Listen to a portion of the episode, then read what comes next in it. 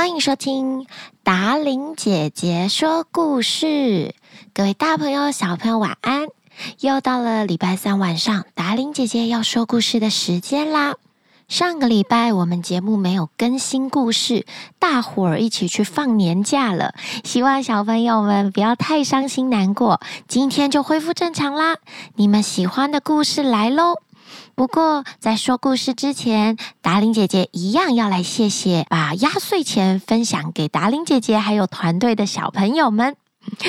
看到很多大家的留言，非常可爱。首先是大佑小佑，嗨，我们是大佑小佑，每天晚上都会听达玲姐姐的故事，还会吵架要听哪一个，最后只好一人选一个。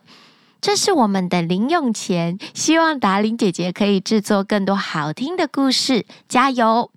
抖内一百块，叮叮叮，好可爱哟！谢谢你们的零用钱，我们收到喽。陈伟爸，小儿很期待你的故事，您真的辛苦了，祝你虎年虎虎虎，五五五发大财！抖内五百五十五块，冰冰冰，谢谢陈伟爸爸，常常抖内我们节目。最喜欢一边坐车一边听姐姐讲故事，那是最幸福的时光。Vivi 还有妮妮，bling bling，抖内五百块，谢谢你们。我也最喜欢在坐车的时候听故事。Vivi 跟妮妮跟达玲姐姐小时候一模一样。接下来是我们最喜欢坐爸爸的车的时候听达玲姐姐的故事，谢谢达玲姐姐给我们好多好听的故事。斗内一百九十九块，谢谢果果还有阿囧，你们都跟达玲姐姐一样诶，喜欢在车上听故事。接下来是喜欢听故事的小朋友，小朋友说：“谢谢达玲姐姐帮我们说好听的故事，祝你新年快乐！”抖内八十块，布灵布灵，谢谢在过年期间把压岁钱分享给我们达玲姐姐说故事的团队，我们都收到你们的鼓励喽。谢谢大家的抖内，你们的一点点小心意都是我们前进的动力哦。也欢迎大家想要赞助我们的，下方都有连接，点进去就可以喽。另外还有一个来自接口支付的抖内，Kelvin 抖内一百六十八块，不灵不灵，谢谢你，祝我们在新的虎年一路发，也祝所有在听我们故事的小朋友爸爸妈妈一路发，小朋友顺顺顺，好好的念书，得到好成绩哦。好喽，虎年的第一个故事要开始喽。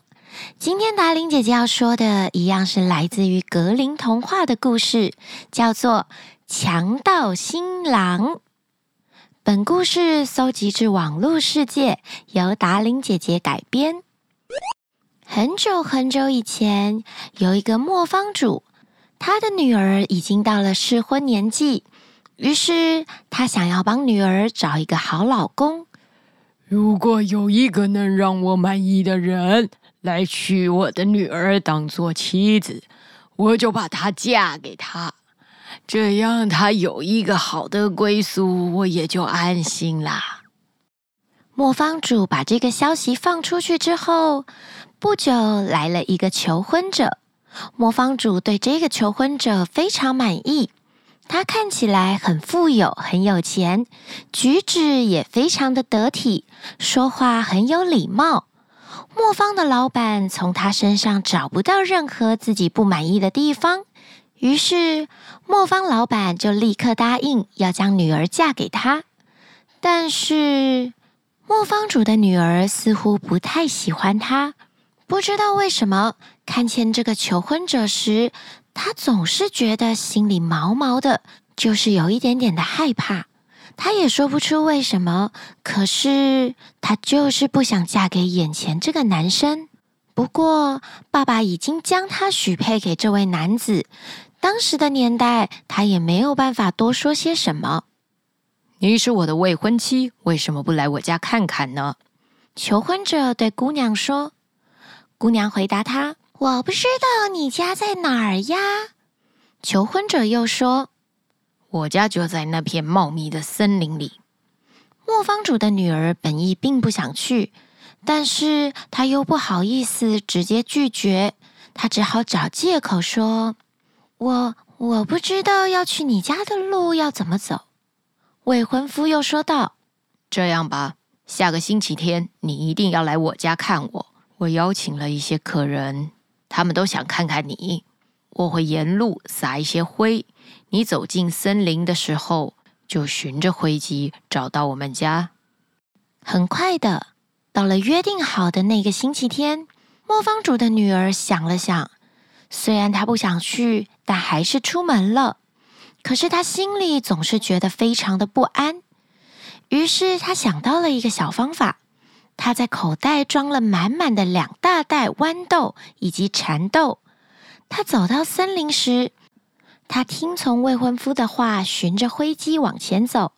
但他每走一步，就会在路的左边扔下一颗蚕豆。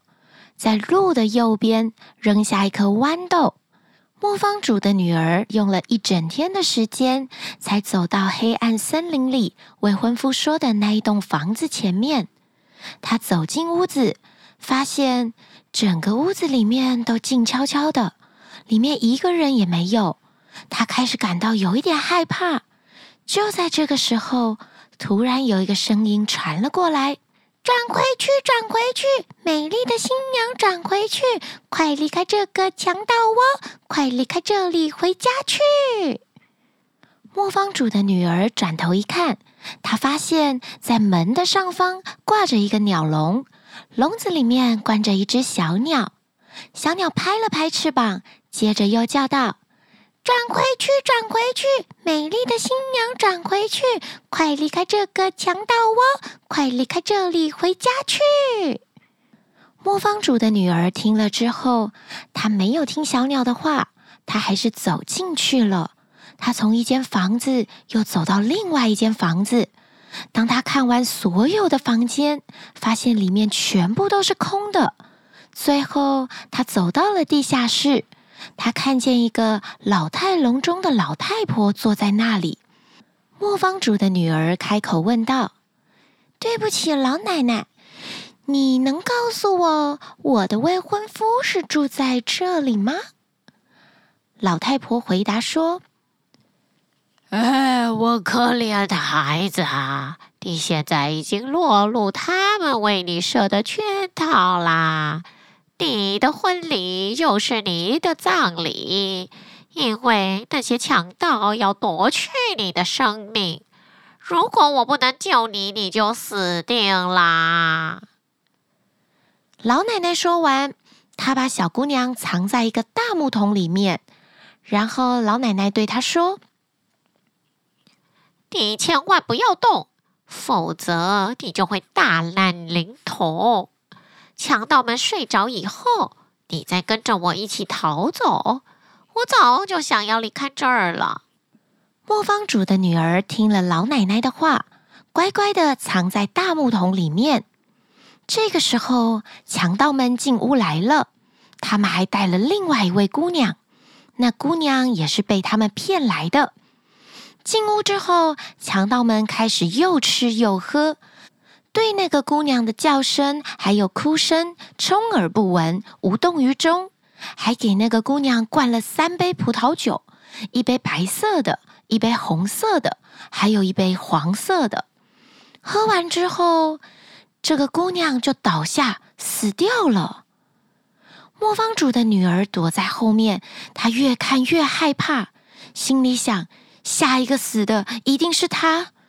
就在这个时候。那个来到他家求婚的男子，发现了被他们害死的小姑娘手上戴着一只金戒指。他走过去，用尽全力把它拔下来，可是他太用力了，戒指一下子飞脱出来，掠过空中，掉到了木桶后面，正好就落在磨坊主女儿的裙摆上面。这个求婚强盗端起了一盏灯，在房子里到处寻找戒指。可是他怎么样也找不到。另外一个强盗说：“你去那木桶后面找了吗？快去那个木桶后面找！”老太婆连忙说：“哎呀，快坐着吃你的饭吧！我保证戒指掉在房子里不会自己跑掉的。你们明天再找也不迟啊。”老太太说完，强盗们觉得有道理，也就不再找了。他们继续大吃大喝，大快朵颐了起来。老婆婆就趁机在他们的酒里放下安眠药。过了不久，所有的强盗都躺下睡着了。他们每个人鼾声如雷。小姑娘听到之后，就从木桶后爬了出来，小心翼翼地从那些瞌睡虫身上跨过去，生怕把他们吵醒。还好，上帝保佑，磨坊主的女儿很快就脱离险境。她跟老太婆一起走上楼梯，逃出了这个强盗窟。但是沿路所撒的灰烬都被风给吹散了，他们怎么样都找不到灰烬，也回不了原本的家。到底小姑娘跟老太婆最后会如何呢？小姑娘真的会嫁给强盗新郎吗？下个礼拜同一时间，让我们一起来听听强盗新郎的结局。小朋友，赶快睡觉喽！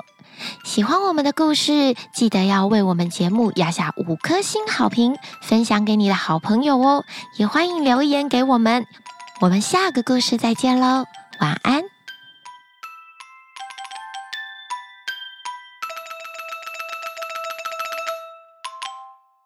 就在路的右边扔下一颗豌豆，在左边扔下一颗蚕豆。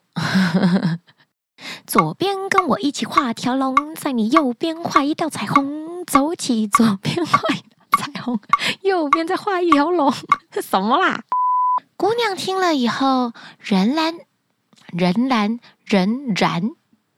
磨坊主的女儿听了老奶奶、老奶奶。